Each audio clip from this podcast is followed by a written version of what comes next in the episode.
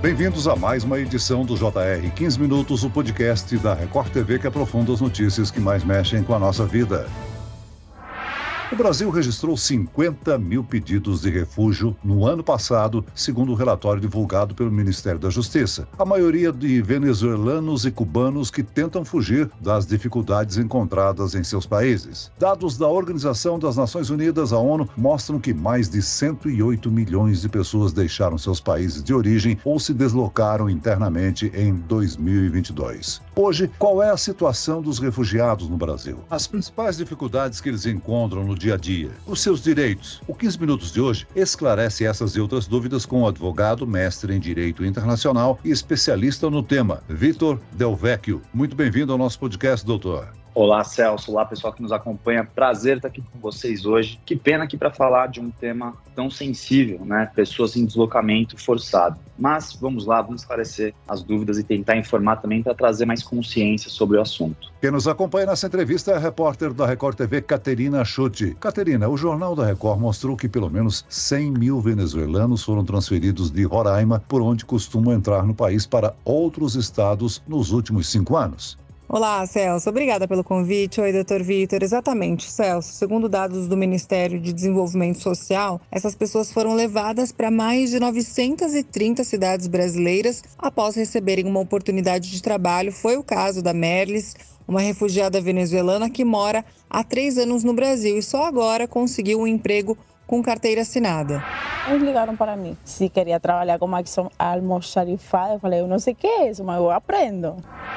Doutor Vitor, gostaria que você explicasse quais são os principais motivos que levam uma pessoa a fugir de seu país. Eles buscam escapar de realidades difíceis? Pois é, Caterina. Os principais motivos que levam as pessoas a fugir de seu país são, segundo a lei de refúgio, o Estatuto do Refugiado, perseguições. Isso pode ser ela ocorrendo efetivamente ou haver apenas um fundado temor, ou seja, a pessoa ter medo de ser perseguida por motivos de raça, religião, nacionalidade, opiniões políticas ou pertencimento a grupo social. E aqui eu faço um destaque para essa última categoria de grupo social, que pode incluir, por exemplo, recortes de gênero, como, por exemplo, mulheres, se a gente pegar o caso do Afeganistão, que tem diversas perseguições contra esse grupo social, o recorte da orientação sexual, que são criminalizadas em muitos países, e também pessoas que fogem da grave e generalizada violação de direitos humanos. Então, quando a gente traz aqui para o nosso caso mais próximo da fronteira com a Venezuela, existem pessoas que fogem de perseguições políticas, mas existem pessoas que fogem dessa grave generalizada violação de direitos humanos, que é uma economia colapsada, falta de acesso a serviços básicos como educação, saúde, trabalho. Esses são os principais motivos que, que causam isso, mas cada vez mais nós temos também a questão climática se somando. A gente sabe que hoje os fenômenos climáticos eles estão cada vez mais fazendo as pessoas mudarem. Então, chuvas torrenciais, alagamentos, um calor que desregula o regime de chuvas de uma região e altera toda a economia, por exemplo, a agricultura. E claro, isso muitas vezes associado a um empobrecimento das regiões. Agora, doutor Vitor, de acordo com o Ministério da Justiça, só em 2022 o Brasil registrou aí cerca de 50 mil pedidos de refúgio. O número representa aumento de 73% em comparação aos pedidos registrados em 2021. Há uma explicação para o aumento de pedidos de entradas de refugiados aqui no Brasil? O principal motivo desse aumento é a retomada da normalidade na situação na fronteira. Isso tanto por conta de, do arrefecimento da pandemia, né? então é bom a gente lembrar que durante a emergência sanitária, uma das primeiras medidas que o governo tomou foi de fechar a fronteira com a Venezuela. Depois fechou as nossas outras fronteiras terrestres e isso, claro, teve um impacto muito grande no número de pessoas que faziam essa travessia. Agora, com a situação da pandemia se arrefecendo, né, a gente tem um aumento desse fluxo e, portanto, isso reflete agora nesses números que você trouxe, Celso. Doutor, as solicitações foram apresentadas por pessoas de 139 países sendo a maioria venezuelanos e cubanos.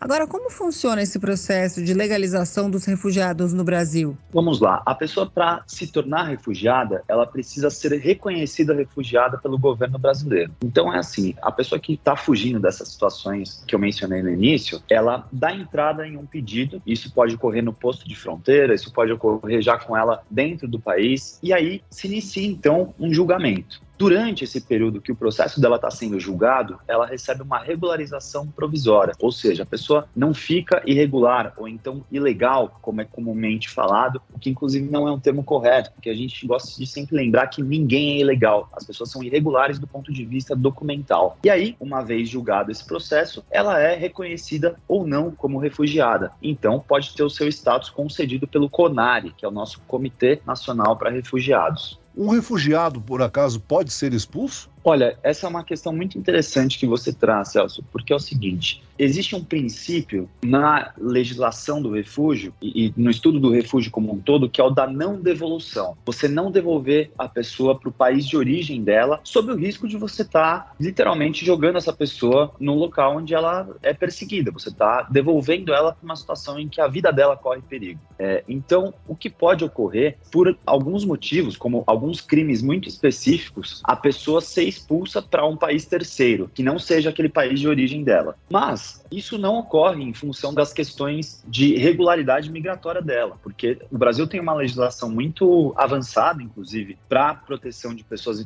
em situação de refúgio, que garante que elas possam se firmar aqui e construírem suas vidas aqui no Brasil. Doutora, a decisão de deixar o país de origem não é fácil. Primeiro, essas pessoas se deslocam internamente dentro do seu próprio território em busca de proteção, mas quando a insegurança é generalizada, eles precisam cruzar as fronteiras. Correto. E é importante a gente entender que essa travessia que vai de um país para o outro, ela, em geral, é muito difícil. Né? Então, ela envolve recursos de pessoas que muitas vezes já estão numa situação bastante frágil. Então, se a gente pegar dos nossos irmãos venezuelanos aqui, grande parte do fluxo, a gigantesca maior parte, é de pessoas que chegam caminhando. São pessoas que já andaram por muitos dias na Venezuela, então elas chegam nas nossas fronteiras num estágio muito debilitado. Isso não é só o fluxo venezuelano aqui, se a gente pega diversos outros fluxos no mundo, isso é muito comum. As pessoas já chegam numa situação muito vulnerável e depois de também investir grandes quantidades de dinheiro nesses processos migratórios. E isso muitas vezes até mesmo fortalecendo redes criminosas que promovem o contrabando de imigrantes. E muito interessante também observarmos que nem sempre o país de destino ele é fronteiriço com o país que a pessoa sai. Então muitas vezes pessoas passam por diversos países até chegar ao destino final delas. E hoje o Brasil, inclusive, ele se coloca no cenário da migração também como um país de trânsito, não como país de destino final. Mas muitas pessoas vêm aqui para o Brasil, inclusive países africanos e asiáticos, para usar o país como o Brasil como um lugar intermediário, subir através da América Central e então atingir a fronteira com os Estados Unidos. Agora, dos pedidos analisados, cerca de 5 mil pessoas tiveram a condição de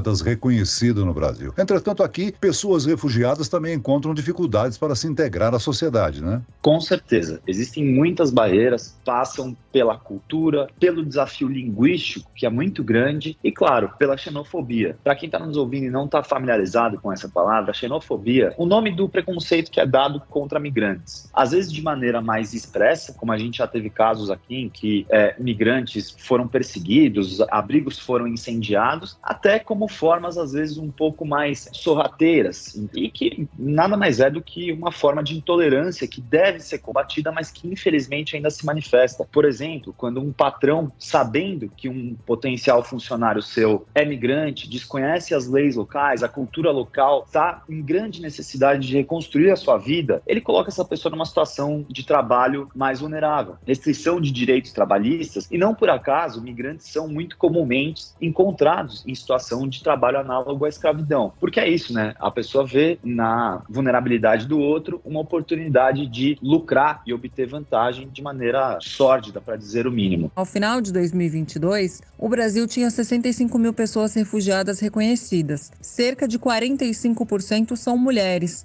número bem diferente se comparado a 2011, de 15%. Doutor, o que explica esse aumento? Pois é, nós vemos um padrão de feminilização da migração no Brasil e também cada vez mais crianças vindo. Existem diversas teorias por trás disso, né? Mas um dos pontos que a gente costuma bater é que muitas vezes a pessoa que migrava, ela era um homem em idade adulta da família que ia para o país inicialmente para então estabelecer uma base, uma rede de contato e aí começar a trazer o resto da família. O Brasil ele se reinseriu no cenário das migrações internacionais a partir desse ano de 2010, mais ou menos, que é também a partir de quando a gente tem esses dados. E desde então esse perfil ele vem se modificando. De fato, a gente tem essas pessoas que então começam a vir já tendo uma rede aqui estabelecida e claro, a gente tem também a migração venezuelana, que hoje é a mais expressiva aqui para o Brasil, que ela tem esse perfil bastante amplo, justamente porque são situações que acometem toda a sociedade. É diferente se a gente pega, por exemplo, um caso, poxa, a gente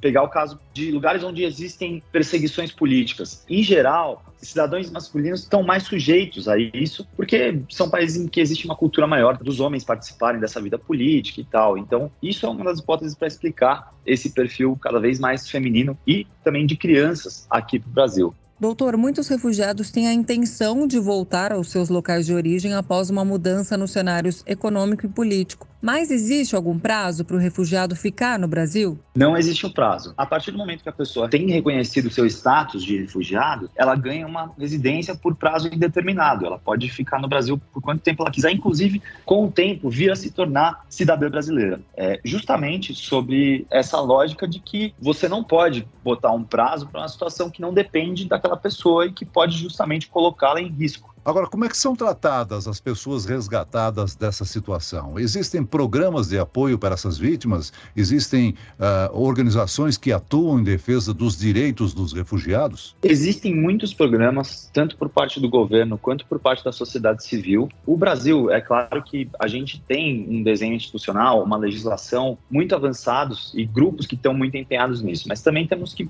reconhecer que a demanda é muito grande e longe de de caber dentro das soluções que estão postas. Então, hoje as populações migrantes, de fato, é, estão enfrentando muita dificuldade em grande parte delas. Então, são populações que precisam de maiores programas de reinserção no mercado laboral, de centros de acolhida. Mas sim, nós temos hoje é, tanto programas do Ministério da Justiça, da Cidadania, é, quanto organizações não governamentais que atuam nessas diversas pontas para garantir as mais diversas formas de integração, seja via documentos, via acesso ao mercado de trabalho, questões culturais, né? E, e claro, uma coisa que é muito importante, cada vez mais organizações dos próprios migrantes, porque um ponto que é fundamental em entendermos nessa temática é que não dá para só os nacionais brasileiros fazerem programas para os migrantes. Nós temos que fazer programas com os migrantes. Eles precisam ser sujeitos ativos nessa transformação que a nossa sociedade precisa, inclusive porque são pessoas que podem contribuir com diversos pontos de vista, com outras práticas que nós não temos aqui no Brasil. Isso, claro, trazer um enriquecimento cultural e até econômico para a nossa sociedade, que é muito valioso. A gente discutiu aí a situação de refugiados no Brasil. O senhor citou o problema de imigrantes em direção aos Estados Unidos, aqui na América Latina, e a gente pode citar que o maior êxodo de imigrantes é o registrado em Mianmar, né? As pessoas que fogem em direção a Bangladesh.